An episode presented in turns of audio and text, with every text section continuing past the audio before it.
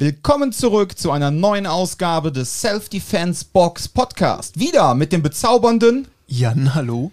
und mit der fantastischen. Das ist dein Cue. Du musst jetzt deinen Namen, Vornamen sagen. Ich dachte, ihr sagt denn, ich sag Hallo. Nein, hallo Laura. Hallo, Laura hier. Hallo, hallo Laura.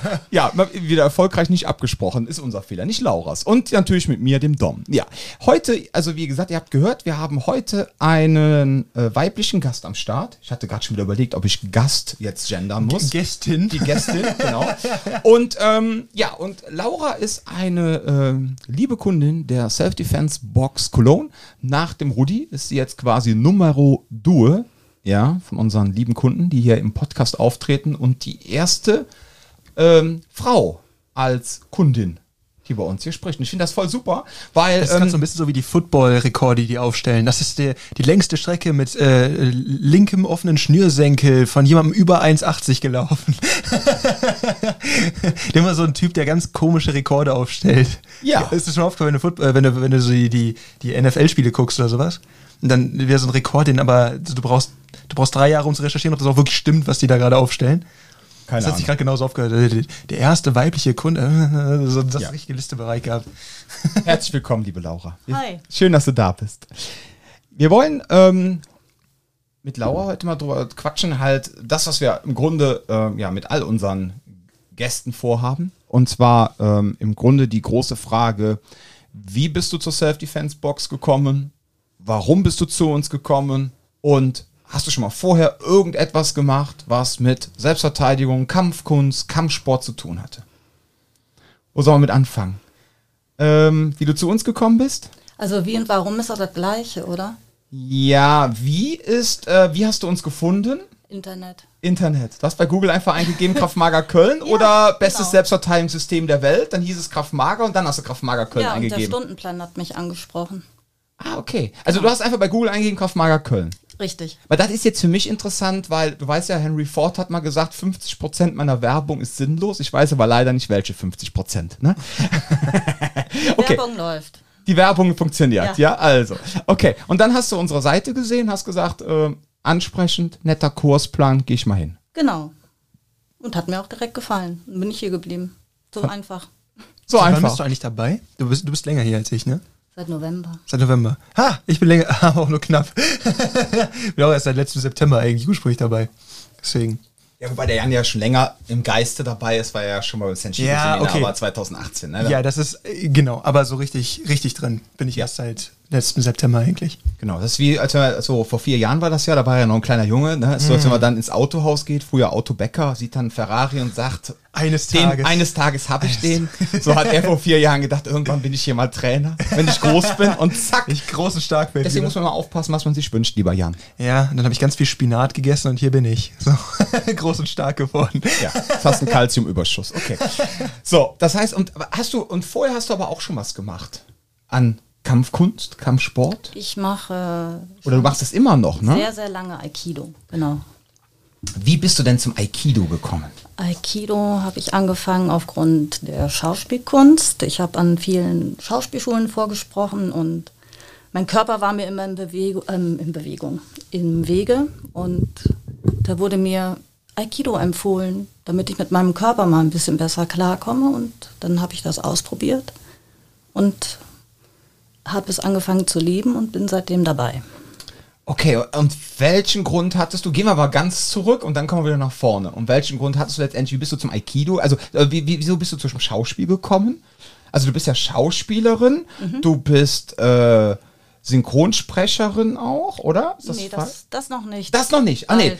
Dann, aber viele Schauspieler sind ja auch gerne Synchronsprecher, ne? Weil ja auch diese ganze Emotionalität da Ich bin rein. bisher noch nicht reingerutscht. Okay, aber du bist Cutterin. Das auch. Ja. Aber noch nicht lange. Also das habe ich irgendwie 2017. Wie bist du denn zum Schauspiel gekommen? Ähm, tatsächlich durch die Schule. So Ende der Sch Schule, irgendwie im Abitur, habe ich angefangen, Theater zu spielen. Also ich habe schon mit zehn Jahren gesagt, ich werde Schauspielerin. Aber es war so, wie man das mit zehn so sagt. Und dann habe ich tatsächlich Ende de, der Schule Theater gespielt. Nebenbei hatte ich aber noch Gesangsunterricht. Dann war irgendwie so, gehe ich jetzt zur Oper oder mache ich Schauspiel? Aber das Schauspiel hat gewonnen. Ja, und dann habe ich vorgesprochen, vorgesprochen. Und irgendwann bin ich hier in Köln an der Schauspielschule gelandet. Das heißt, dein Anspruch an Aikido war weniger irgendwie so ein Selbstverteidigungsaspekt oder so ein kampfsportlicher Aspekt, sondern es ging vielmehr um Körperbewusstsein. Ja. So wie wir auch mit Rita schon gesprochen hatten, ne, dass es so ein bisschen darum ging, sich selbst kennenzulernen. Ja, genau. Erdung auch. Mhm. Das ist ganz wichtig. Und auf jeden Fall links, rechts, rechtes Bein, linker Arm. Das war bei mir wirklich eine Katastrophe. Mhm. Ich war wirklich ein richtiger Tollpatsch. Also die Koordination beider Hirnhälften quasi. Nein, es ist einfach so. Nee, ist das ist ja das. Fantastische an Kampfkunst, ja. Ja. Wir, wir- das, äh, da auch ihr lieben hörenden Personen da draußen, ja. Auch wenn wir schon mal, der Jan und ich, manchmal despektierlich gegenüber gewissen Themen sind, ja. Wir meinen das nie böse. Alles hat irgendeinen Vorteil und alles hat, aus allem kann man irgendwas schöpfen, lernen und ihr hört ja jetzt auch gerade bei der Laura, dass sie jetzt Aikido gemacht hat, um halt ihren Körper besser zu verstehen, um einfach ihre beiden Hirnhälften besser miteinander zu verknüpfen, damit sie dann auch ihre rechte und ihre linke Seite, ich sag mal, professioneller einsetzen kann. Ja. So, also von daher, das hat ja alles irgendwie einen Nutzen. Die Frage ist halt immer, die Jan und ich uns stellen, hat es auch einen Nutzen für die Selbstverteidigung? Natürlich, dass du deinen Körper besser koordinieren kannst, ja, äh, das ist natürlich auch wichtig für die Selbstverteidigung, aber äh, es gab nie den Grund, dass du gesagt hast, ich gehe jetzt zum Aikido, um Selbstverteidigung zu lernen, weil nichts gegen meinen lieben Vorvermieter, ja, den Bodo, ja, wo wir ja selber, ähm, wo wir ja Untermieter waren, ja, und der ja auch ein absolut begnadeter ähm, Aikidoka ist, ne? Ich glaube, einer der höchst graduiertsten Aikido-Meister in Deutschland unter Christian Tissier, den man als älterer Mensch auch noch äh, vom Eurosport kennt. Damals gab es noch in den 90ern, als es dich noch nicht gab, Robin, ähm, äh, gab es immer die Pariser Budo-Show. Und wenn man Glück hatte und hat dann mal so im Eurosport rumgeseppt, irgendwann, ich weiß nicht, Juli oder August, wurde die übertragen. Und dann kam immer Christian Tessier unter anderem und hat dann seine Aikido-Künste vorgetragen. Und das war immer ein Meisterwerk an Körperkunst, fand ich. Auch menschlich. Also dieser, dieser, der Typ ist einfach, ja, wie man, wie man sich eigentlich einen Meister vorstellt, ja, in seinem Fach. So. Und, ähm, aber der liebe Bodo hat halt auch, je nachdem, was er für eine Werbung hat oder allgemein Aikido, liest man ja auch schon mal Selbstverteidigung. Diesen Aspekt. Aber das war für dich nie so ein Ding, ne? Nein, es war Also der, jetzt der, der Grund, sag mal, dass du der Grund, warum du mit Aikido angefangen hast, dass du jetzt darin irgendeine Selbstverteidigung gesucht hast Nein, oder irgendetwas. Ich wollte das für mein Schauspiel verwenden. okay. Und das auch immer noch weiter. Also das erdet mich einfach, es bringt mich zu mir selber. Und ich glaube schon, dass ich ziemlich gut ausweichen kann Ja. aufgrund von Aikido. Also ich habe die schnellere Reflexe als früher. Ja. Ganz bestimmt. Und die Koordinierung. Und ich lerne auch hier, glaube ich, Sachen schneller, weil ich Aikido mache. Mhm. Also in gewissem Sinne Hilft es Manch- schon. manch- manchmal blockiert es mich hier auch, weil ich ganz anders durch Aikido viel defensiver mit Angriffen umgehe. Da muss ich ganz anders umdenken. Andererseits, was jetzt rechts, links und Reagieren angeht, hilft es mir hier, Hm. schneller voranzukommen. Garantiert. Ich habe den Eindruck, man kann da relativ gut sehen, ähm, wer in seiner Kindheit viel draußen gespielt hat oder wer viel Sport getrieben hat und wer zum Beispiel eher so von seinen, von seinen Eltern von der Playstation geparkt wurde. Man hat sehr stark so ein Gefühl von, man, man kann sehen, wer talentiert wirkt, darin neue Bewegungsmuster aufzunehmen. Und das hat, glaube ich, in meinen Augen relativ wenig mit Talent zu tun, sondern einfach viel mit, wie viel ist denn da eigentlich schon? Ne? Und wenn du halt sagst, okay, so wie Aikido, ähm, es bringt dir einfach so eine Koordinierung mit rein. Ne? Du hast, äh, du hast eine ganz andere Anforderung daran, deinen Körper abzustimmen.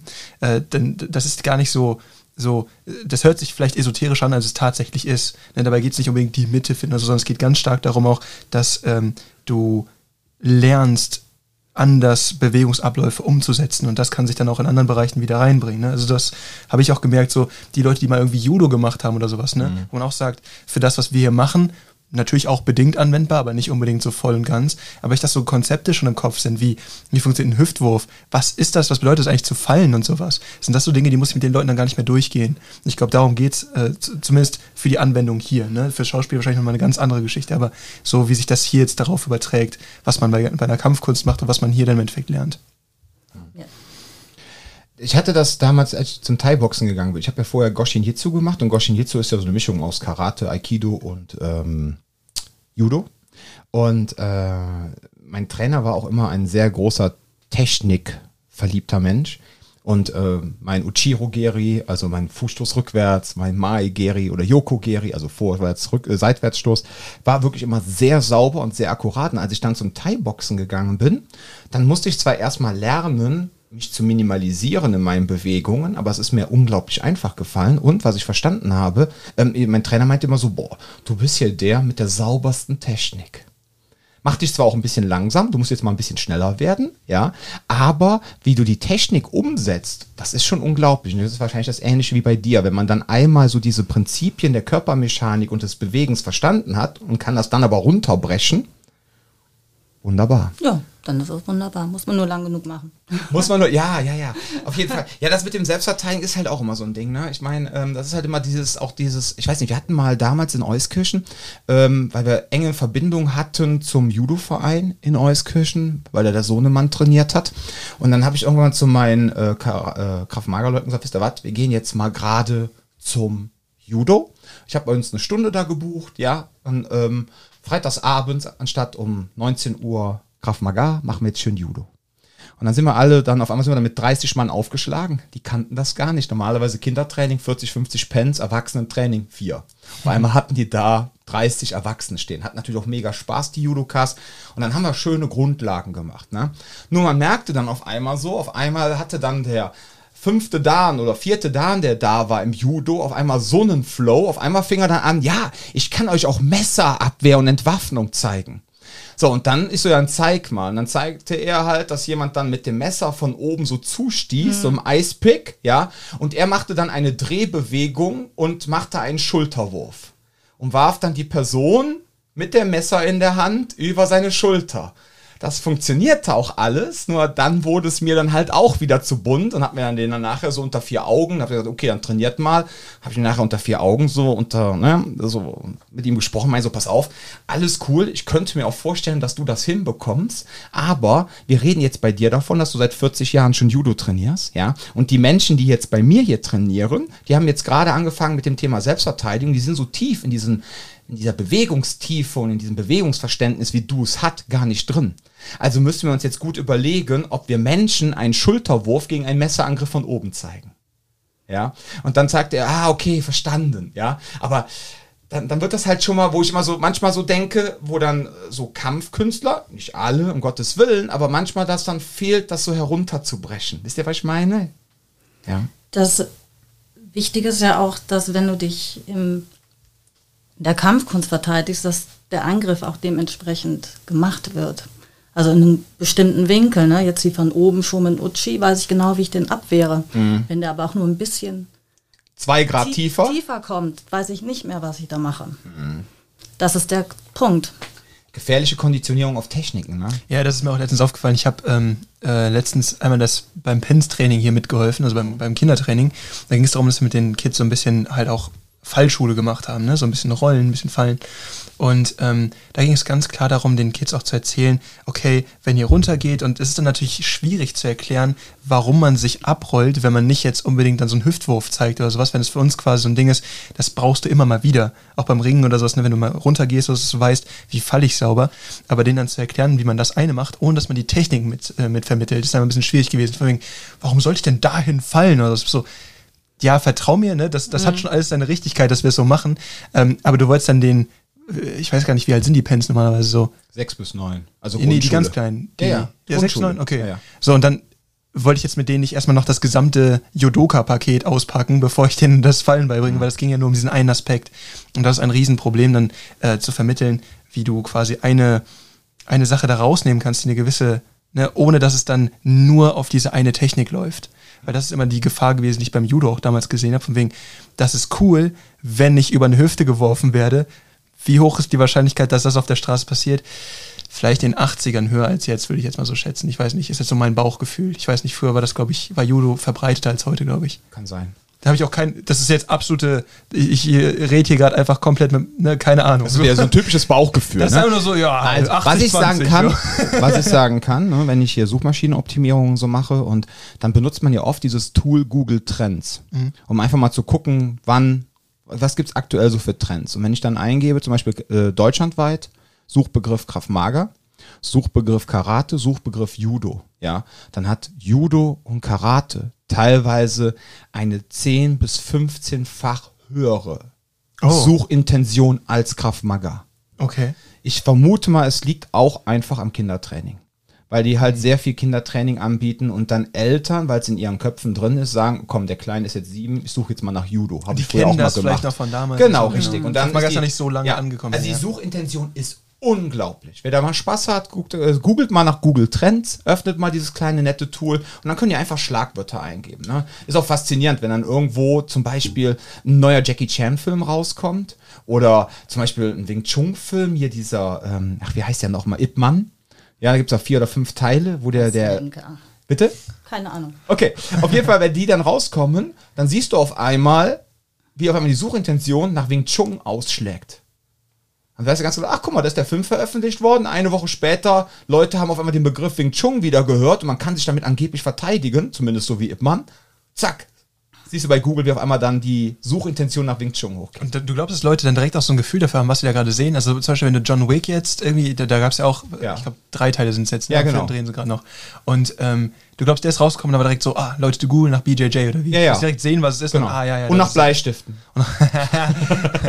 hast du John Wick gesehen? Nein? Okay. Was hast du für einen Filmgeschmack, wenn ich fragen darf? Wenn du jetzt privat abends auf dem Sofa liegst und du sagst, ich möchte als Pro einen Film gucken. Wie ist das eigentlich? Oh, stimmt, da Kann man, ist das dann so, wie man jetzt immer den Psychologen unterstellt, nach dem Motto, was natürlich auch absoluter Humbug ist, nach dem Motto, die analysieren jeden Menschen und machen direkt eine Therapie mit dir. Ist natürlich Blödsinn, macht ja keiner, ja. Aber ist das bei Schauspielern dann so, wenn du einen Film siehst, dass du sagst, ah, also die, das Licht hätte ich ein bisschen anders gemacht, ach, die gut hätte man ein bisschen mehr heulen können. Ich weiß es nicht. Oder kannst du das dann auch komplett losgelöst einen Film betrachten und wenn ja, was für Filme guckst du dir eigentlich an? Ich so Das waren als jetzt Film würde mich jetzt mal Fragen. Bitte verantworte sie Das genau in der Reihenfolge. Avengers oder Lachse im Jemen? Also erstmal frage ich mich, interessiert das hier die Zuhörer überhaupt? Doch, Ähm, um dich. Im Namen aller Zuhörer, es ist ja, Laura. Tagesformabhängig. Wenn ich bisschen mich alleine traurig fühle, Ja. liebe ich wohl Disney-Filme. Ja. Zwei, drei Stück hintereinander, Okay. überhaupt kein Ding. Ich, guck, mh, ich gucke natürlich schon nach den Darstellern auch und gucke mir dann auch gerne einen Film an wegen der Darsteller. Ne? So, Kate Blanchett, gucke ich mir sofort an oder so. Ähm, ja, ich bin jetzt nicht so der Highschool-Filme. Also High School Musical hast du noch nie gesehen? Nein, nein, da bin ich dann doch eher bei Schauspielern, die dann Schauspielen können. können. Okay. Ja, ist ja auch vollkommen okay. Ne, das hat mich jetzt nur mal einfach mal interessiert, weil wir hatten ja letztens auch mit Olaf über das Thema Filme gesprochen. Ne? Ja. aber Kampfsportfilme, Actionfilme, wenn, wenn entsprechender Schauspieler mitmacht oder auch, dass du sagst, Doch, The Next Karate Kid habe ich mir neulich angeguckt, wegen hier, ähm, ah, das müssen wir rausschneiden. Ist weil egal. Mir fällt der Name jetzt. ist nicht schlimm, alles wer, gut. Wer, wer, wer, wer, kann man, gibt es irgendwelche Anhaltspunkte? Vielleicht Ähm, komme ich drauf. One Million Dollar Baby, wer hat das nochmal gespielt? Clint Eastwood? Mit? Ach, ja, die Frau oder der Mann? Die Frau. Ach ja, die die Boxerin gespielt hat. Richtig. Und Okay, die spielt bei Next Karate Kid mit. Und da habe ich mir den angeguckt. okay. Aber solche Filme gucke ich auch mal gerne. So Okay. nebenbei. Weil eine Sache, die ich ganz interessant finde, es fällt mir immer wieder auf mit Leuten, die wirklich viel Kampfsport oder Selbstverteidigung oder sowas machen, Ja. dass dann so Sachen sind wie, man guckt einen Film, der keinerlei Realitätsanspruch hat, ne? Man guckt sich analysiert die Technik. Genau, man guckt sich dann irgendwie so einen Star Trek an oder so ein, weißt du, irgendwie sowas, ne? Ja. Weißt du, so, boah, der Hüftwurf, ey, was für ein Schwachsinn. Oder, oder das, das, never ever kriegt der das hin. Oder dann fängst du an zu gucken, so, ah, die greifen ihn ja nacheinander an und alle gar nicht gleichzeitig und bla bla. Und so, pff, was ein Schwach. Also ich mache das zum Glück nicht. Ich musste mir das auch erst wieder abgewöhnen, weil irgendwann hast du einen Blick und dann Ja, musst ja. du dir den aktiv wieder abgewöhnen, weil du denkst so, hm, obwohl die Stuntmen, die sowas äh, Aber bei machen, Kill Bill ist einem das egal. ja, Kill Bill hat auch nicht den Anspruch. so.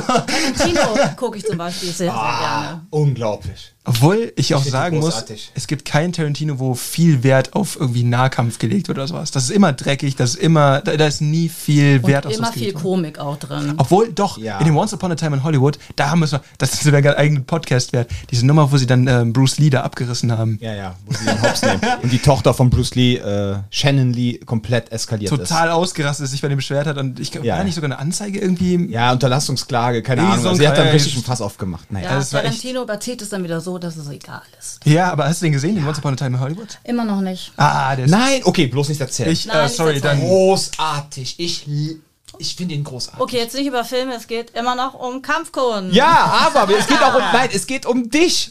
Auch wenn es dir jetzt vielleicht Okay, schwerfällt. Film haben wir jetzt abgehakt. Genau, Film haben wir abgehakt. Nein, nein, es geht ja um dich. Die Leute sollen ja auch herausfinden, was für nette Menschen hier trainieren und was ihr möglicherweise für Gemeinsamkeiten habt. Walt ja? Disney. Walt Disney, siehst du? Und jetzt habe ich die nächste Woche habe ich hier ganz viele Anfragen, dass die, der Aladdin Fanclub Köln anruft genau. und sagt, ich möchte Disney. gerne, ich mag auch Walt das Disney. Aristocats Training. Ja, genau. Okay. Kommen wir wieder zurück zum Thema Krav Maga.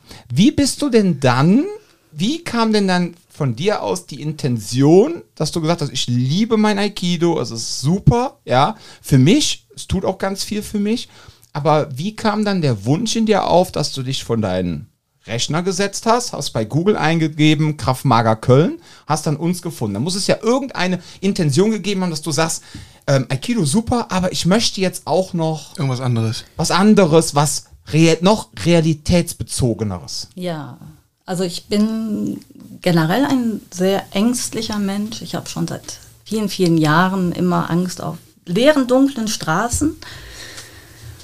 Und mich hat Krav Maga schon seit vielen, vielen Jahren interessiert. Damals, als ähm, du beim Bodo da gemacht hast, Ja. wollte ich auch mal gucken kommen. Ich habe das zeitlich aber nicht hingekriegt. Das war zu viel. Ähm, aber es war, die Idee war immer wieder da. Ähm, und jetzt hatte ich auch so eine kleine Aikido-Pause wegen meinem Nacken. Dann wollte ich Tai Chi oder sowas machen, hat mir aber nicht gefallen. Und dann war ich am 11.11. weg. Und als ich dann abends nach Hause gefahren bin, waren dann so drei betrunkene Typen. Ich war auf dem Fahrrad, also alles safe, aber trotzdem ähm, haben die mir hinterher gerufen, ja, und wo parkt dein Fahrrad heute?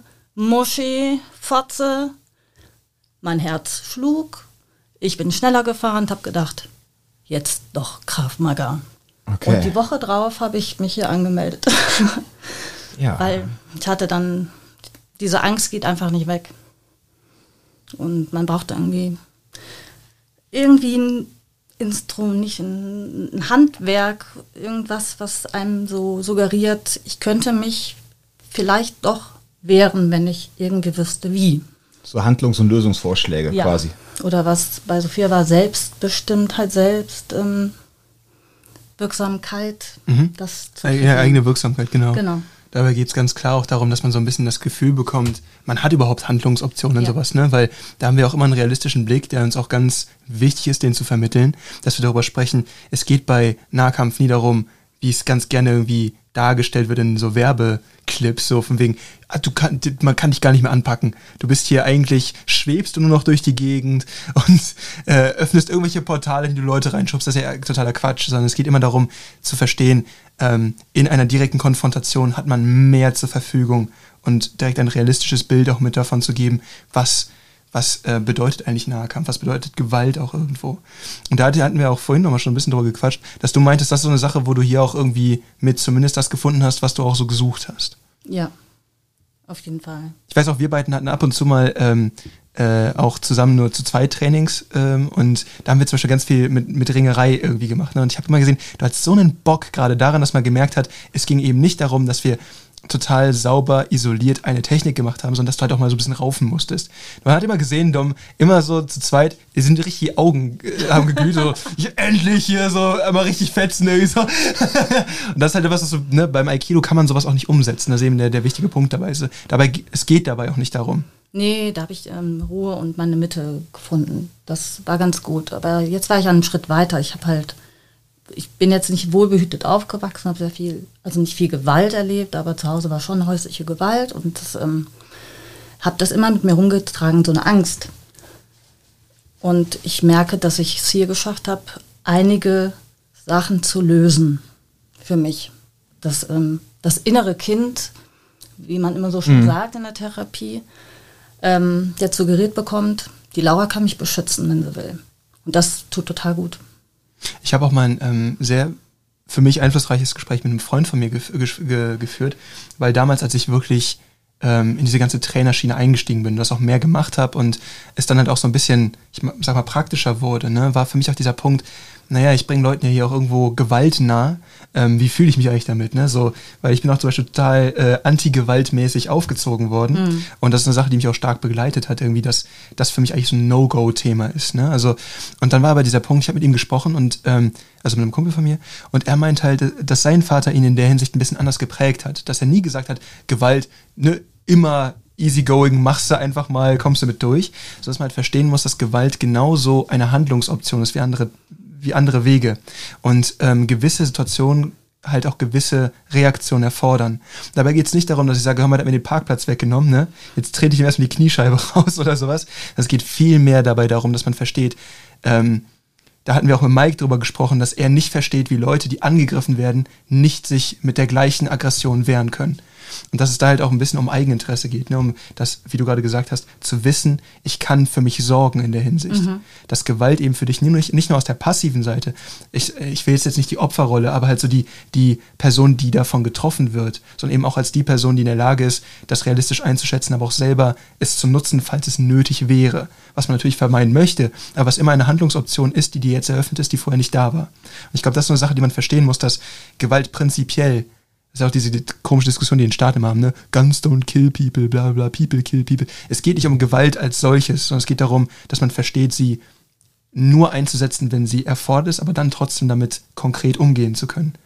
Ja. Das ist, glaube ich, so der, der, der, der, der Punkt, der das unterscheidet. Ich glaube, auch wenn du Sicherheit hast, kannst du auch viel besser deeskalieren. Total. Als wenn du sofort irgendwie den Buckel machst oder äh, ausrastest. Also entweder bei mir Buckel machen einfrieren, weglaufen oder ausrasten.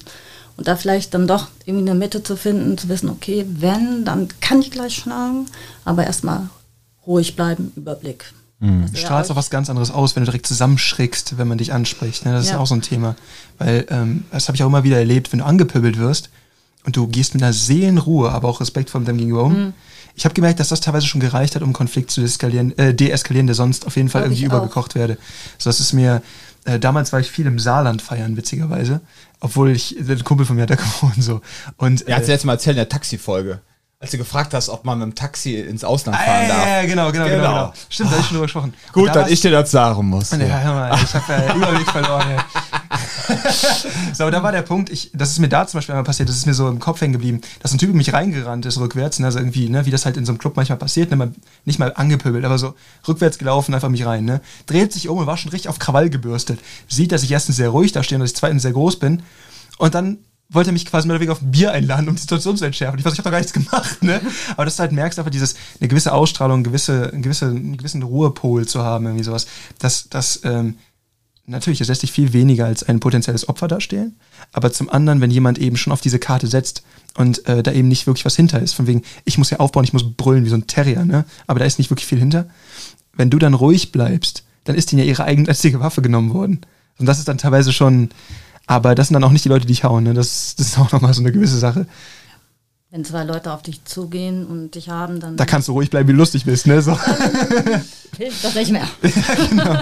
Ja, es kommt halt immer auf die Form der Gewalt an. Wovon reden wir jetzt gerade? Ne? Genau, es da geht immer, halt darum, immer differenzieren. Klar, ja. es geht darum, erstens, ne, du kannst präventiv halt einfach schon mit der, mit der Ausstrahlung viel regeln oder mit deiner Art und Weise da, davon umzugehen. Aber trotzdem, du hast es ja trotzdem an der Hand, falls dann doch mal was kommt. Darum geht es ja mehr. Ja, vor allem im Frauenkontext. Ne? Wenn jetzt zwei Typen hart besoffen sind und die mhm. haben jetzt irgendwie äh, ihren Drang zu Thema Triebabfuhr und sehen jetzt die Frau, dann kann die Frau je nachdem noch so Selbstbewusstsein mhm. haben und alle ihre positiven Körpersignale, die Stärke vermitteln, werden dann komplett aber ausgeblendet von diesen betrunkenen Personen, weil die das gar nicht mehr wahrnehmen, weil sie schon so runtergesoffen haben und einfach nur jetzt ihren Spaß haben wollen mit der Person. Und dann wird es halt körperlich. An der Stelle ja. habe ich mal eine Frage an euch beiden. Wenn ah, ihr ja. beiden wirklich außerhalb seid. Ne? Es geht jetzt nicht darum, bei Freunden irgendwie einen netten Abend oder so, sondern ihr seid außerhalb, ihr geht aus. Ähm, seid ihr Leute, die dann auch wirklich trinken oder sagt ihr so, ja, ne, so ein gewisses Level ist okay, aber nicht drüber, weil also wo, wo, wo, wo, wo seht ihr euch da? Ist das so ein Ding, wo ihr eine, eine sehr früh so eine Grenze zieht oder wo ihr sagt so, nee, wenn ich ausgehe, dann gehe ich aus? Also bei mir war das früher so, noch bis letztes Jahr habe ich sehr viel getrunken, immer. Das habe ich irgendwie von meiner Familie abgekriegt. Und das auch aus Angstgründen. Also ich hatte dann abends keine Angst mehr, wenn ich mhm. nach Hause gegangen bin. An dem 11.11. jetzt zum Beispiel war ich nüchtern. Ich war nüchtern Karneval feiern, weil ich mir gesagt habe, ich trinke nicht mehr seit September. Das ist auch noch ein Grund, warum ich Kraftmager mache, weil ich dachte, wenn ich jetzt nicht mehr trinke, habe ich Angst. ich brauche jetzt Nein, nein, irgendwas anderes. dann spürst du es auf jeden Fall. ja, man ist so in seinem irgendwie in seinem Film, wenn man betrunken ist, oh ja, egal, da sieht man gar nicht irgendwie, was da so rumläuft bei mir. Ich wohne am Friesenplatz. Mhm. Jetzt nüchtern sieht das anders aus. Ich sehe in jeder Ecke, oh Gott, oh Gott, oh Gott, oh Gott. Aber das Training hier hilft mir dann halt Cool zu bleiben. nüchtern zu feiern und nüchtern nachts nach Hause zu fahren. Mhm. Wie ist es Das bei dir? Grund. Ähm, ich trinke keinen Alkohol, weil ich ihn nicht mag. Mhm. Ich habe für mich herausgefunden, ich brauche gefühlt ein Kilo Zucker auf 100 Milliliter äh, Alkohol, also damit ich es runterkriege, ja. Und ähm, äh, diese Alkopop-Zeit, äh, keine Ahnung, dann habe ich dann öfter schon mal ein äh, Hashtag No bezahlte Werbung, Bacardi Breather getrunken. Ähm, und ja, aber irgendwie am nächsten Tag hatte ich voll den Kopf, ne? Und habe dann halt mal Bacardi ohne das ganze Zuckerzeug getrunken und habe einfach nur gedacht, was ist das denn? Äh, so, das hat für mich ja letztendlich geschmeckt wie, jetzt tut mir leid, Bacardi, jetzt nicht böse nehmen, aber wie Terpentin. Ja, also für mich ist das wirklich, und dann habe ich mir gedacht, oh krass, was ich quasi dieses Nervengift mit, was es ja letztendlich ist, Alkohol, ähm, wie ich das übertünchen muss mit Zucker, damit ich es runterkriege. Und dann schadet es mir letztendlich noch. Und habe ich irgendwann gesagt, okay, pass auf, ne? dann lassen wir es sein. Ähm, dann habe ich halt auch mal äh, verschiedene Weinsorten ausprobiert, weil ich gedacht habe, dann gucken wir mal so ein Chardonnay in Südlage bei 25 Grad in der Sonne. Ne? Äh, also Winkel von dem, ne? so. Ähm, mal gucken, wie mir der schmeckt, dass man sagt, okay, ich genieße es, ja, schmeckt mir nicht. Ne? Ich bin aber auch so ein Typ, ich gehe in einen Tabakladen, rieche das gerne. Wenn ich aber eine, eine gute Zigarre selbst oder einen teuren Tabak in der Pfeife habe und ich probiere das mal, ich kriege es nicht runter. Genauso Kaffee. Ich gehe gerne in einen Kaffeeladen, rieche gerne Das ist ein Aromamensch. diese Aromen, ja, diese Aromen, aber dieses Endprodukt, was dann wieder da rauskommt, kriege ich nicht runter. Außer ich kippe wieder ein Kilo Zucker rein. Also ich bin nicht so der Bitterstoffmensch, glaube Ja. ich. So, und deswegen lasse ich es einfach sein, weil ich dann sage, ganz ehrlich, wenn mein Körper sagt, brauche ich nicht, dann lasse ich jetzt sein. So. Wir sind, sie sind komplett verschieden. ja. Die eine bis zum St. Nimmerleinstag. Ich war mal Dauer, ich war mal dauertüdelig 2004, als ich äh, auf Ibiza im Urlaub war. Da habe ich eine Woche lang durchweg, habe ich 43er mit, äh, also dieser spanische Ja, Likör, lecker. mit kalter Milch für mich entdeckt. Das habe ich quasi die ganze Woche über gesoffen. Ist das nicht das Big Lebowski-Getränk quasi? Also nicht ganz, aber fast. Ich weiß nicht, auf jeden Fall habe ich das die ganze Woche Diese über White getrunken. Russian, das ist auch irgendwas mit, irgendwas mit Kaffeesahne. Ja, ja, ja, aber dann siehst du ja auch schon wieder, oh mein Gott, ja. Dann äh, war aber die Milch dann auch wieder eher im Vordergrund und dieser Likör war nur so, so ein Hauch davon drin. Ne? Also habe ich quasi die ganze Woche wahrscheinlich 30 Liter Milch getrunken. So.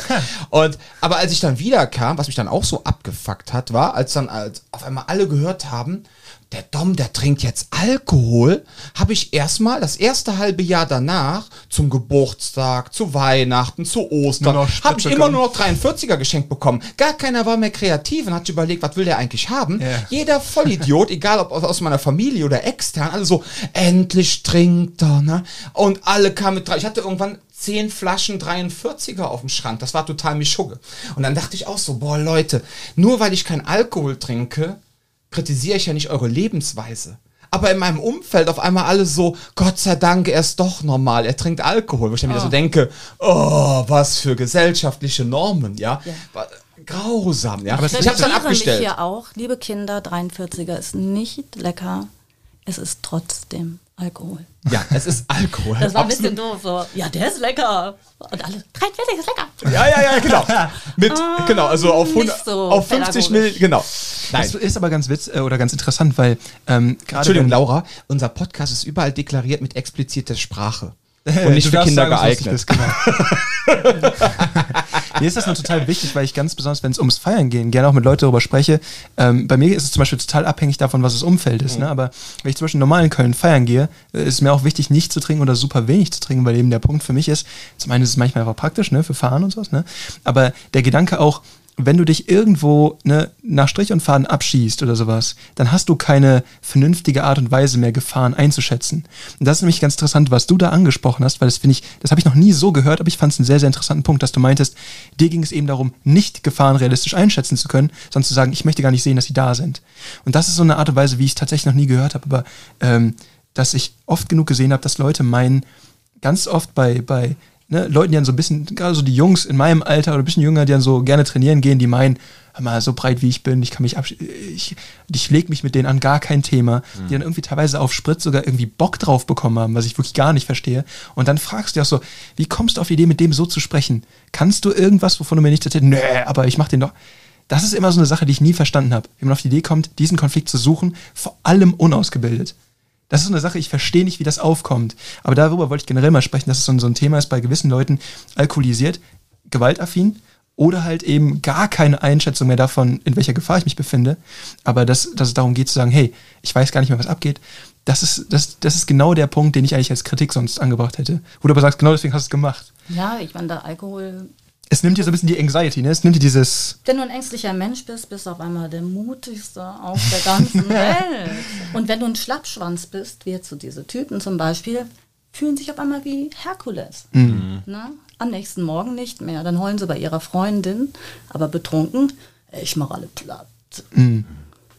Ja. Ja, ich bin ja auch ein großer Fan von elektronischer Musik. Habe ja auch jahrelang selber aufgelegt. Ne? Und ähm, ich muss ja sagen, ich war ja nachher im Club meistens morgens der Einzige, der nichts genommen hat, ja. Egal was. Ähm, auch wenn wir in Holland waren, auf irgendwelchen Großevents 2003, wo noch keiner von Tomorrowland gesprochen hat, waren wir ja schon auf Inner City feiern, 80.000 Menschen, Amsterdam Rhein, in Messehallen. Und da sind wir immer mit dem Zug hingefahren. Das ist der Zug von Basel über Frankfurt, Köln nach Amsterdam. Mhm. Und auf dieser Bahnlinie waren immer so unsere Feierstationen, ja, wo wir dann immer dann halt gefeiert haben. So, und dann habe ich immer dann den Eventplaner gemacht und dann sind wir so mit 20 Mann sind wir dann halt feiern gefahren. So, und ich war halt dann immer so der, derjenige, der quasi alles organisiert hatte, etc. Und ich hatte dann auch äh, dann erstmal auf einmal Kontakt mit Menschen, die dann halt auch wirklich harte, also ich meine, Alkohol ist ja auch eine harte Droge, aber die dann auch wirklich chemische Sachen genommen haben. Ne? Und ich hatte aber nie den Drang, irgendwas zu nehmen. Ich weiß nicht warum. Kontrollzwänge, Angst, was weiß ich. Vielleicht auch, weil ich ähm, den Film mit äh, McGregor, hier nicht McGregor, ähm, Trainspotting. Trainspotting gesehen mhm. habe mit äh, Even McGregor, ne? Wie sagt Ewan McGregor. Ewan McGregor, genau. Und ich meine, wenn man den Film gesehen hat, ich weiß nicht, wie alt ich da war, 17, 18. Er war aus den 90ern, ist der. Ja, ja, das ist ja so. Und da war eine Szene, wo das, das war ja so, ein, so eine Art Crackhaus, so ein Heroinhaus, ne? Und das, die eine Frau bekam ja dann ein Baby und das Baby starb ja dann auch mhm. weil es verhungerte, weil sich von den ganzen Crack- und Heroin-Junkies keiner mehr um das Baby gekümmert hat. Mhm. Ich weiß nicht, ob das mich so fertig gemacht hat, ja, und ich gesagt habe, niemals irgendwas Synthetisches, keine Ahnung. Aber ich habe dann selbst auf meinen Partys auch oftmals gesehen, wie dann Leute, die bei uns mit in der Reisegruppe drin waren, komplett abgestürzt sind. Ja, dann haben sich wieder irgendwelche irgendwie bei irgendeinem Holländer mit an der Tüte gezogen, dann war aber in dem Zeug irgendwas drin, das war versetzt oder so. dass die dann total, das war versetzt, dann waren die total hinüber, ja, und dann hast du die dann morgens quasi da halb äh, verwundet zum ICE gebracht, hast sie dann da reingesetzt, ja, dann haben die ihren Rausch ausgeschlafen. Also das sind so Sachen, wo ich einfach gedacht habe, boah, ich hätte persönlich auch nie so die, den Bock gehabt, so die Kontrolle abzugeben. Mhm. Manche Leute brauchen das. Manche Leute brauchen, ist, auch, ist auch absolut so wertfreie Lieben da draußen, ne? Nur, ich wollte jetzt erklären, warum ich es nie getan habe. Ja, aber ein Thema ist auch, wenn du, anderen, wenn du in vielen ich. anderen Bereichen deines Lebens nicht in der Lage bist, quasi locker zu lassen. Ne? Ja. Das ist gerade auch mit Leuten, die in gewissen Führungspositionen sitzen oder sowas, dann muss das manchmal an einer anderen Stelle quasi kompensiert werden. Weil du kannst nicht diese Daueranspannung halten. Mhm. Und das ist ja auch dieses Klischee von dem CEO, der zu Domina geht und so Geschichten. Ne? Aber das ist mit Drogen dasselbe Konzept. Ne? Es geht halt einfach darum, du kompensierst damit über. Du gibst noch mehr mehr Verantwortung oder Kontrolle ab, als eigentlich, sagen wir mal, für dich gut wäre, weil du es sonst nirgendwo tun kannst. Mhm. Das gibt es in vielen Bereichen. Ich meine, das ist ja auch bei in der Hooligan-Szene oder generell in, auch Überfälle oder sowas. Ne? Das findet auch oft irgendwie auf, auf, auf Zeug statt. Das sind ja so Sachen, sowas kann ja auch schmerzhemmend sein, also wenn das auch schon deine Idee ist. So, wir gehen heute Abend raus, das ist die Idee, wir ballern uns hier erstmal Tilidin werfen oder sowas. Ne? Mhm. Das sind ja genau diese Arten und Weisen, wie du dich auf sowas auch vorbereiten kannst. Und das hängt oft mit sowas zusammen. Dass du so einen, so einen, so einen Kontrollüberschuss versuchst aufzubrechen. Ja, ja. Deswegen, ich, also ich weiß, was heißt, ich weiß, wo es her, ich glaube, ich kann nachvollziehen, wo es herkommt, aber ist auch nicht meine Welt. Ja. Weil ja. du bist dann ganz schnell dadurch ja auch in so einem Abhängigkeitsverhältnis drin. Mhm. Weil du bist ja dann, oh, jetzt hast du einmal einen Weg gefunden, deinen dein, dein ungesunden Lifestyle mit diesem, wo du diese, diese, diese Kontrolle aufrechterhalten musst, ne? Sei es jetzt als CEO von pff, irgendeinem Konzern, so, ne? Mhm. Aber du hast einen Weg gefunden, oder muss auch nicht mal CEO sein, aber du hast einen Weg gefunden, diesen ungesunden Lifestyle aufrechtzuerhalten, indem du dieses andere Ding nutzt. Habe ich auch gehabt, Kumpels, die meinten so, ja, ich muss so und so oft im Monat einfach mal kiffen, damit das mal runterkommt. Dann bist du so, aber genau das ist ja dann ein Problem. Weil auf einmal bist du quasi substanzgebunden. Und das nicht in dem Sinne, wie man jetzt ne, bei Trainspotting gesehen hat, ne, direkt Heroin schießen oder sowas und dann dem Schuss hinterher eifern. Sondern es geht schon um sowas wie, wie kann ich ohne sowas überhaupt runterkommen? Das reicht ja schon bei Rauchern. Ne, dieser Gedanke von wegen, ohne Kippe kann ich eigentlich gar nicht richtig abschalten. Und das ist dann so ein, so ein, so ein Thema, wo sich Pausen nehmen oder sowas. Das ist ein Riesenproblem. Und ähm, ich, ne, da, ist halt einfach der Punkt, wenn ihr sowas machen wollt, macht es möglichst nicht irgendwo, wo ähm, das für euch eine Gefahr darstellt. Das ist so mein Tipp des Tages, glaube ich. Ja. ja, ist auch ein Teil des Selbstschutzes, ne? Deswegen hast du ja auch die Frage gestellt, wie geht ihr damit um? Das ist mir mal macht Feiern passiert, das? dass ähm, ich war in, in einem Club und da hat jemand mit seiner Frau Streit gehabt Mhm. und der hat ein Messer gezogen. Ich habe das Messer aber nicht gesehen. Aber eins der Mädels, mit denen wir da waren, hat das Messer gesehen. Und dann ging es halt darum, wir mussten die Situation dann im Endeffekt auflösen. Ne? Die haben dann auch die Polizei gerufen und sowas und ich war der Einzige, der wusste, wie der aussah. Außer jetzt diesem einen Mädel, aber ähm, die, war, die war extrem aufgelöst irgendwie danach irgendwie. Und deswegen ging es darum, dass ich denen zeigen musste, wer das war und so. Und da, die ganze Situation war so unglaublich stressig weil ich äh, da jetzt quasi gerade regeln musste, dass ich mir dachte, boah, gut, dass ich da jetzt nüchtern war. Und das ist halt dieser Punkt. Bei gewissen Sachen, ne, einen leichten Bass zu haben, ist jetzt nicht das Problem. Aber wenn ich mich wirklich abschieße, dann am besten nicht an Punkten, wo, ähm, wo das so eine Gefahr für meine Sicherheit darstellt. Wo ich merke, okay, hier werde ich jetzt irgendwie in der Bahn angequatscht und ich bin so blau, dass ich nicht das Gefühl habe, dass ich gerade die Situation irgendwie ko äh, ko koordiniert bekomme. Das ist ein Riesenproblem. Oder man überschätzt sich maßlos, das hast du ja auch gesagt, ne? der Schlappschwanz übersch überschätzt sich dann. Auch ein Thema, man überschätzt seine eigenen Kompetenzen und vor allem auch, selbst wenn man es nüchtern könnte, blau nochmal eine andere Geschichte. So. Das ist halt einfach so diese Sache, wo ich finde, da muss man drauf achten und da muss man Verständnis für entwickeln. Das ist wie nicht mit Noise-Canceling-Kopfhörer die ganze Nacht rumzurennen, weil man hört nicht, wenn jemand einen von hinten Ja. ne, sich annähert oder sowas. Das habe ich mir auch abgewöhnt. Das ist wichtig Das ist gewesen. gut. Gibt es mittlerweile von Apple auch die ganzen Dinger, die dann quasi so, so äh, durchlässig sind, ne? wo man dann quasi die, Die wichtige Geräusche durchlassen, wie Hupen. Ja, oder generell, die auch einfach deine Fahrgeräusche, Umweltgeräusche ja. genau verstärken. So, sowas, ne? Go for it, aber dieses absolute Abschirmen, am besten noch die Kapuze dann auf, ne? Oh Gott, man Kapuze. sieht nichts, man hört nichts, wie diese Affen. Ne? Diese, man sieht nichts, man hört nichts und hm, nicht so gut. Wie war das jetzt für dich so, die erste Kraft-Mager-Stunde? Das würde mich mal interessieren. So, das erste Mal, wie haben wir auf dich gewirkt? Das würde mich jetzt mal interessieren. Ja, die erste Stunde war sehr gut. Die war ja bei Sophia. Ach, du warst direkt beim Frauentraining? Ja. Ja. Und da, ähm, Sophia arbeitet ja sehr viel mit Stressmacherei und genau das habe ich gesucht. Mhm. Und aufgrund dieses Trainings bin ich auch wiedergekommen. Weil da dachte ich, das ist, ja, genau. Das konfrontiert dich mit was. Ja. Vor allem mit Stresssituationen halt umzugehen, weil durch meine Vergangenheit sehr viel Stress zu Hause war und da habe ich halt ein Thema mit. Und ich kann manchmal gar nicht mehr denken, wenn irgendwie was stressig ist. Und dann im Stress reagieren zu können, das ist super, wenn man das irgendwie Schritt für Schritt lernt. Und ich bin schon besser geworden, als ich am Anfang noch war, wo ich so völlig überfordert war. Und jetzt so, okay, ich kann noch mehr, ich kann noch ein bisschen mehr. Aber dann auch einen großen Respekt an dich, so diese Entwicklung dann. Dass du dich ne? da auch so zu sagen, so, herausforderst, ja. dass du dich selber so herausforderst, zu sagen, so, jetzt setze ich erstmal den Alkohol ab, ne? Soll jetzt nicht heißen, dass du Alkoholikerin gewesen bist, um Gottes Willen. Aber ich meine, dass du jetzt sagst, okay, jetzt ab sofort kein Alkohol mehr, ja, und dass du dann, dann zum Kraft-Mager-Training gehst, ja, und dich dann auch noch da mit deinen äh, persönlichen Herausforderungen quasi denen auch stellst. Das ist ja. ja schrittweise, du hast deinen Körper da reingemacht. Irgendwie. so. Das ist schon Ja. dein, ja. Aber du sagst auch dann quasi so Training, so, so, so Selbstverteidigung ohne Stress, dann so ein bisschen wie Schwimmen lernen ohne Wasser, so auf YouTube, so das ist ja ganz nett und alles, aber es hätte dir nicht gegeben, was du eigentlich gesucht hast. Nein. Ähm, also ich brauche schon Triggerpunkte. Das finde ich wichtig, auch beim Training, dass ähm, das jetzt nicht immer so stocksteif ist, sondern mich ein Trainer auch mal anbrüllt, weil ich darauf total reagiere. Und ich, der Schlag sitzt dann auch besser. Ohne Scheiß, weil die dann irgendwie was anderes angekurbelt wird, wenn ich angeschrien werde, weil mich das triggert von früher und ich dadurch besser lerne. Finde ich unglaublich wichtig.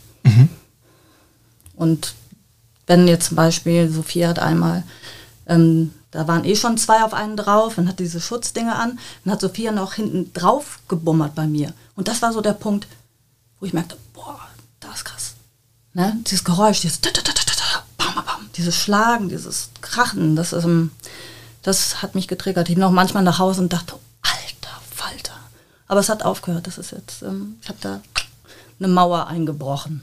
Die Sophie hat mich einmal ähm, als Dummy quasi zum Training eingeladen. Ne? Da ging es halt darum, dass ich, ich bin ja auch relativ groß und so, und äh, dass es dann darum ging, dass äh, die äh, Mädels mit mir auch ein bisschen üben können. Ne? Da ging es ich weiß nicht, ob du dabei warst an dem Tag. Nee. Aber da ging es darum, ich habe mir dann auch Schutzausrüstung angezogen und dann sollte ich quasi mich von denen so ein bisschen vertrimmen lassen. Ne? Und ähm, das Witzige ist, ich kenne das halt sonst, äh, dass wenn man da sehr technisch trainiert und ne, man, man, man kennt das, okay, wir üben jetzt Knie und dann du bekommst ein Knie ab, aber es ist im Endeffekt mit 40% Intensität oder so. Und dann komme ich in Sophias Kurs rein, ne? Und jede einzelne von denen ballert mir da Knie und was ist ich, was irgendwie, ich krieg da Sachen ab, wo ich mir dachte, okay, das waren jetzt aber eher 98%, ne? Und das war ich halt einfach nicht gewohnt vom Training.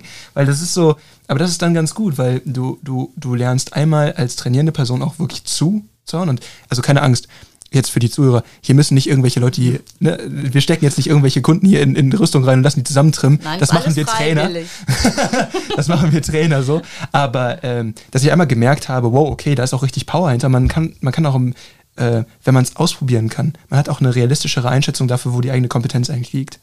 Und gerade für sowas ist es auch wichtig, dass man sowas auch in, in vollem Schwung, sag ich mal, üben kann. Ja, und seine Hemmungen zu überwinden. Genau, genau. ist Mehr da, als man glaubt. Mit meiner Mom war das. Ich habe ja ursprünglich mit Kampfsport angefangen, ähm, oder mit Selbstverteidigung eigentlich ursprünglich, weil meine, meine Schwester war beim Training, beim Krav Maga, und dann meinte meine Mom, oh, ich will mir das auch mal angucken, Jan, kommst mal mit. Habe ich bestimmt schon mal erzählt hier, ne? Aber der Punkt war, wir standen dann quasi äh, irgendwie bei irgendeiner Übung und es ging darum, ja, jetzt äh, haut mal hier irgendwie zu. Und ich glaube, wir hatten sogar, hatten wir sogar Pratzen, ich glaube, ich weiß gar nicht mehr. Aber meine Mama hat das nicht übers Herz bekommen. Also, nee, kann ich nicht machen. Da ich so, reiß dich zusammen, Frau, hau mich jetzt. Ne? So, nee, aber das geht doch nicht. Ne? Und das ist so ein Punkt, wenn man total lange Kampfsport macht, das ist ein ganz, äh, ganz ferner Gedanke. Aber diese erste Überwindung, von wegen, das einmal diese Tür aufzumachen zu Gewalt funktioniert so, das ist so ein Ding, das muss man einmal erstmal gelernt haben. Da muss man einmal rangeführt werden. Wenn man das nicht hatte und man steht da, dann wird es von einem erwartet, Ne, das ist das, wo Mike meint, wie, "Hö, warum haut er nicht zurück? Ja, d- das hat man nie gelernt. Das muss man erstmal irgendwie, da muss man erstmal hinkommen, das zu verstehen. Aber das ist das, was oftmals den Combatives so vorgeworfen wird, so nach dem Motto, ja, ihr kämpft ja nicht richtig, ihr schlagt ja beim Combatives immer so oft auf die Handpratzen, das ist ja alles albern, ihr müsst alle richtig boxen. Ich meine, Boxen lernen ist auch wichtig, vollkommen klar. Aber dieses Ding, gerade im Anfängerbereich, ne, einfach mal in Pratzen reinzuschlagen und einfach auch mal dieses Körpergefühl dafür zu bekommen, wie viel Power habe ich eigentlich. Und ich habe da mal so einen Widerstand von der Pratze und von der Person, die die Pratze hält, um einfach mal auch zu sehen, wie stark bin ich denn überhaupt, wie viel Power habe ich, ist dieses Pratzentraining vor allem im Anfängerbereich wirklich elementar wichtig. Um die Dynamik da zu verstehen, genau, weil wenn ich immer quasi mein, auf Englisch kann man das äh, besser ausdrücken, dieses Pull Your Punches. Ich weiß nicht, ob man auf- ob es auf Deutsch wirklich eine. Versuch es mit deiner Wortgewandtheit. Ja, aber wenn du quasi niemals durchziehst und immer versuchst quasi abzufedern, sodass du deinen Gegner auch nicht verletzt. Was ist dein Gegner, dein Trainingspartner? Ist ja gerade beim Boxen auch so, wenn wir sparen. Ne, dann versuche ich dir nicht jetzt hier mit 100% irgendwie eine Faust ins Gesicht zu trümmern, sondern ich versuche so zu trainieren, dass wir auch weiter trainieren können. Und das Problem ist, wenn ich es nur so gelernt habe, dann bin ich auch nicht in der Lage, einen Treffer zu landen, der sitzt. Und gerade um diese Dynamik zu verstehen, wie, Sophia würde jetzt sagen, die kinetische Kette muss sitzen, ne? aber so, dass es quasi, wie setze ich einen Schlag effizient um, sodass er auch wirklich ankommt und richtig Schaden anrichtet, sowas. Das ist sch schwer, das mit einem Partner so zu trainieren, weil das willst du ja mit deinem Trainingspartner nicht. Deswegen ist es wichtig, dass man beides macht. Es geht darum, sowohl Pratzentraining zu machen. Zehn. Ich war auch immer zehn. Die reihen sie dir auf und dann immer einer Mann.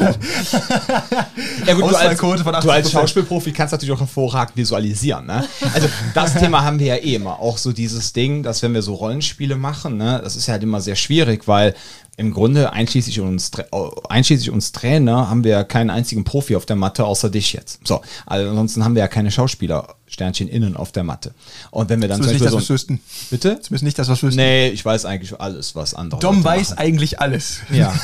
okay. Nein, nein, es ist auch äh, für mich persönlich eine wichtige Aufgabe zu wissen, wer steht da auf der Matte, wer kann ich mit wem trainieren lassen und was funktioniert. Das ist halt so mein persönlicher individueller Anspruch auch gegenüber unseren Kunden. Deshalb ähm, auf allen Verträgen steht auch immer drauf, Beruf, schreibt jeder seinen Beruf drauf. Oder ich, wenn jetzt nicht drauf geschrieben wird, frage ich nach, für mich persönlich, damit ich auch Personen einfach einordnen kann, einschätzen kann, damit einfach so mein Film fährt. Ja, so mein persönlicher. Und ähm, ja, jetzt habe ich gerade den Faden verloren. Es geht um waren- Schauspieler. Schauspieler, genau, genau, genau. Jetzt waren wir beim Schauspiel. Und ähm, das, wenn natürlich dann wenn du, liebe Laura, jetzt auf einmal hingehst und fängst auf einmal an, so Messerbedrohung oder sonst irgendwas zu machen und du fängst dann an, in deinem Kopf irgendwas zu visualisieren und steigerst dich dann so ein bisschen in deine Rolle rein, ne? was auch sehr gut ist, das ist jetzt absolut positiv gemeint, Das ist ja. positiv Und wenn man nicht weiß, dass es kommt, das erste Mal, als ich es gesehen habe. Ja, dann siehst du auf einmal so, so, war brüllt Laura wie, da. Ich so, entweder sie brüllt oder sie macht einen auf leise zurückhaltend, aber so ein bisschen Psycho, ja. Psycho ist super. Ja. Nein, aber dann merkst du auf einmal so, wie ihr Gegenüber, egal welches Geschlecht, auf einmal in diesen Moment kommt, wo äh, gewisse Schließmuskeln so kurz vor ganz weit oder ganz eng stehen. Ja. So, und das ist halt so, wo du dann denkst, ach, wenn das alle könnten, dann könnte man im Grunde, und das ist jetzt nicht böse gemeint, aber dann könnte man eigentlich noch mehr Reize setzen. Glaube ich auch. Weil dieses Ding, eigentlich ist das ja eigentlich mit der, mit der wichtigste Part in der Selbstverteidigung. Dieses Ding realistisch, und das kann man halt aber nicht von, den, von jedem Kunden erwarten, um Gottes Willen. Also bitte, liebe Kunden da draußen, wenn ihr das jetzt hört, das ist jetzt nicht meine Erwartungshaltung gegenüber euch, ja. Sonst braucht ihr gar nicht aufkreuzen. Um Gottes Willen. Also wenn ihr keine Schauspielausbildung habt, braucht ihr nicht zu kommen. Nein. Aber der Punkt ist einfach der, es ist schon geil, wenn Leute kommen, die das können und die können das dann wirklich so realistisch rüberbringen, abgestuft, ja, dass die Person gegenüber jetzt wirklich so anfängt und denkt, boah, fuck, das könnte jetzt echt sein und sich dann wirklich mit so gewissen Gefühlen und wenn es auch nur in den Ansätzen ist, sich mit sich dann mit diesen Gefühlen, mit sich selber auseinandersetzen muss. Das muss man natürlich, und deswegen ist das natürlich immer schwer mit diesen Pseudo-Rollenspielen, ja, und Schauspiel, die Sachen, wenn du halt keine Profis hast. Aber wenn du jetzt so einen Profi hast wie Laura, wo du sagst, komm, jetzt machst du von 0 bis 10, jetzt machst du bitte 6,5 und die kann genau die 6,5 abrufen, ja, und weil, und weil Schauspieler ja auch empathische Wesen sind, ja, empfindet dann auch natürlich auch direkt genau das, was der andere jetzt gerade spürt und denkt so, okay, gehe ich jetzt einen Schritt weiter, gehe ich einen Schritt drunter, das ist eigentlich Selbstschutztraining. Ja, mit diesen Gefühlen klarzukommen und auch so dieses Ding, was du eben sagtest, wenn ich jetzt angequatscht werde und ich merke jetzt in der Realität, es fängt an zu knistern, in der Handlungsfähigkeit zu bleiben und zu sagen, ah, kenne ich, weil ich weiß jetzt auch, wie ich mich im Training fühle, ja. Diese Stressspiele von Sophia und alles, was wir so machen, alles super. Und wir haben ja auch viele Trainer und die meisten unserer Trainer vor allem, ich sag mal so von unseren Haupttrainern, ja, da kann ja jeder, so Micha, Mike, meine Wenigkeit, wir kriegen ja auch so drei, vier Charaktere hin, ja, die wir überzeugend drüber bringen können, wenn wir dann die Person, ne, mal so ein bisschen, aber dass man einfach so dann dieses Gefühl dafür bekommt, nach dem Motto, ah, das ist der Punkt, auch, der mich wirklich triggert, das ist der Punkt, der mich auch zwiebelt. Manchmal gibt es auch Menschen, die wissen gar nicht, was sie stört. Und das ist natürlich dann super wichtig, übers Training herauszufinden, ja. Ist es dieses so latentes angefasst werden? Ist es ähm, so eine subtile Art und Weise, mit jemandem zu reden? Ist es das Brüllen? Ist es das böse F-Wort, was manche Personen gegenüber Frauen sagen? Ja. Und einfach so auch dann wirklich seine persönlichen Grenzen in einem sicheren Umfeld kennst. Ist das schon geil mit diesem Schauspiel? Und ich finde das auch immer sehr geil, wenn du dann am Start bist, ja, und wir dann sagen, so, jetzt machen wir gerade mal die und die Sache. So, und im Grunde bist du dann du bist sowieso eine Bereicherung, aber dann in dem Training wirklich eine absolute Bereicherung und wo dann die anderen wirklich von echt wie soll ich sagen, nur für sich persönlich auch daraus gewinnen können. Ne? Wenn Das muss man, das muss man für, für Selbstverteidigung oder Selbstschutz auch verstehen, dass Stress auf mehreren Ebenen, ähm, also gerade wenn man über Drills spricht oder sowas, ne, wo es dann darum geht, ähm, das hatten wir zum Beispiel auch in der, in der Ausbildung, äh, dass man dann mit, von mehreren Leuten mit Messer angegriffen wird und sowas, das ist physischer Stress. Das ist eine sehr starke Nummer von wegen, ich muss mich hier gerade behaupten, ich muss gegen meine eigene Ermüdung ankämpfen. Ähm, oder äh, ich, muss, ich muss mehr Ausdauer aufbauen und sowas. Ähm, dann gibt es auch noch diesen, diesen Kraftstress, ne, wenn man, wenn man, wie wir es auch im Training ab und zu gemacht haben, einfach mal ringt äh, und dann, ne, man muss die ganze Zeit Konter geben und sowas. Aber dieser emotionale Stress ist nochmal eine andere Nummer. Und das wird leider oft bei, bei, bei Selbstschutz so ein bisschen vernachlässigt, weil es geht dabei nicht darum, dass man nur so ein nette Rollenspiel äh, macht, von wegen so, ah ja, hö, ich äh, gehe jetzt mal da lang und halt, stopp und bla, sondern dass man halt versteht, wie das ist, angeschrien zu werden. Ja, das der, Anschreien, Der elementare Teil bei diesem. Training ist nicht dieses, was sage ich dann genau? Und wenn ich diesen Satz sage, dann ist es der magische Satz und der, der Böse geht einfach weg, sondern es geht vielmehr darum zu verstehen, wenn ich angebrüllt werde, wenn, wie reagiere ich darauf, sich selber einschätzen zu können, dann kann man daran trainieren, wie kann ich das abändern. Ja, Gewalt ist für mich, also aus meiner Erfahrung, laut. Es hat was mit Krach zu tun. Also ich wurde selber jetzt nicht geschlagen, aber es war häusliche Gewalt von meiner Mutter, also meine Mutter. Und ich habe halt da auch gewohnt und es fallen Sachen um, es wird gepoltert, es wird geschrien. Und jetzt noch, wenn ein Nachbar was fallen lässt, auf dem Boden oder so, zucke ich noch zusammen. Mhm. Also bei mir sind es echt akustische Reize und wenn jemand auf mich zukommt und mich anbrüllt, kriege ich Schiss. Ganz das heißt, klare Kiste. Du hast dann das Gefühl, dass die Lautstärke an sich dir gegenüber schon gewalttätig ist. Ja. Das ist schon die Sache, wo du merkst, das geht gerade gar nicht. Ja, wenn dann irgendein Typ rumschreit auf der mhm. Straße, kriege ich Angst. Mhm.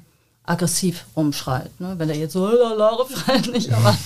Im Karneval irgendwas. Aber ja. man kennt die, also vor allem in der Innenstadt, diese aggressiven Brüller, da merke ich, dass so meine Brust so ein bisschen enger wird. Das muss noch nicht mal äh, zielgerichtet in deine Richtung gehen, sondern generell, wenn einfach nur jemand, ne, hat man ja auch Dann generell einen gewissen. gehen alle Antennen bei mir an. Oh, Gewalt ist irgendwo hier, hier ist äh, Aggression in, in, der Gegend. Mhm. Da, das merke ich, gehen alle. Also ich habe da ziemliche Sensoren überall. Man sieht jetzt nicht meine, meine Härchen auf den Armen, aber die gehen dann hoch und mhm. Genau. Aber bei dir ist das halt dann diese Lautstärke und das mhm. Brüllen. Ne? Und, ähm, Deswegen schreie ich so viel. Das, ja, ja, ja, ist ja okay. ja, das ist alles okay. Verstehen, das die mögen das, ne? Versteht das nicht so falsch. So habe ich das gelernt. Alles gut. Aber ähm, andere lässt das völlig kalt. Ne? Ich habe ja auch schon so viele Frauen-Selbsterklärungskurse mhm. gegeben, Basic-Kurse, wo man viel so dieses Anquatschspiel macht, wo man einfach auch so dann die Leute beobachtet, wie reagieren die jetzt.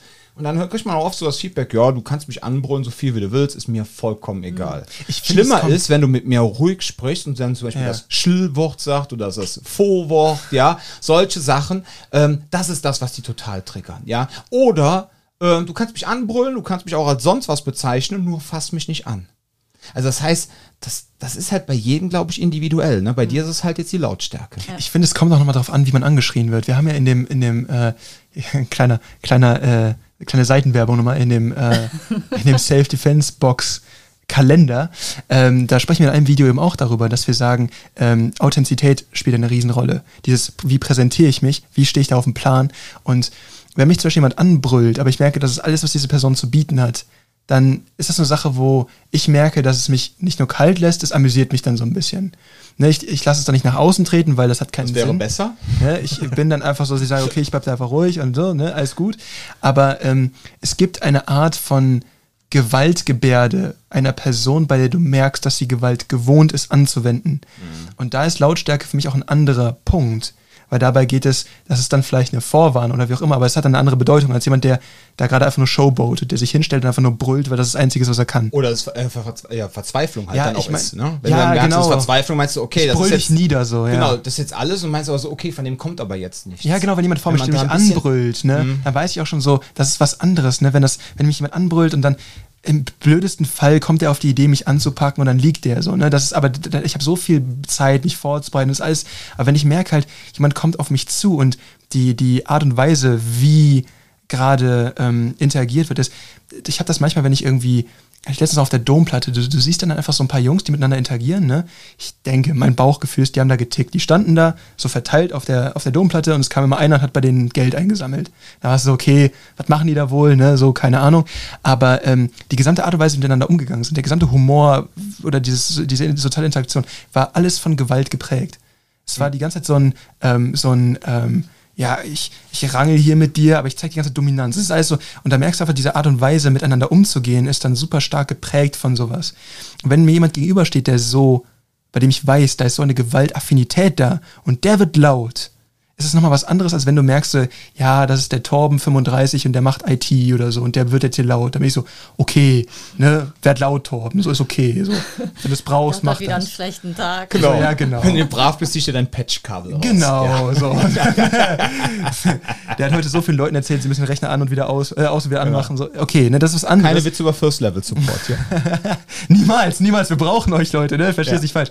Ich meine einfach nur so, es ist eine andere Sache, ob das ob, ob jemand, der quasi nicht Gewalt weiß, affin ist mhm. oder jemand, wo du merkst, so Gewalt spielt bei dem eine Riesenrolle. Aber das ist auch eine Trainingssache. Wenn du dann mhm. keine Ahnung hast und kannst das nicht einschätzen, ja, weil du diese Erfahrung nicht hast, hast du auch wieder ein Problem. Dann das ist, ist einfach eine brüllende Person. Genau. So, und wenn du einfach in der, Laura, in der Situation von Laura bist, ja, äh, und du einfach schon so krass getriggert bist und du keine Handlungsmuster ähm, hast, um dem äh, zu begegnen und du hast einfach nur durch Schreien, ja, und es fällt irgendwo eine Vase um, man hört einen lauten Knall, man mhm. hört irgendein Geräusch, wo man getriggert wird und man kriegt das nicht unter Kontrolle, ja, so wie es halt früher war, wo es einfach für sie schwerer war als jetzt, ja, dann ist das schon krass.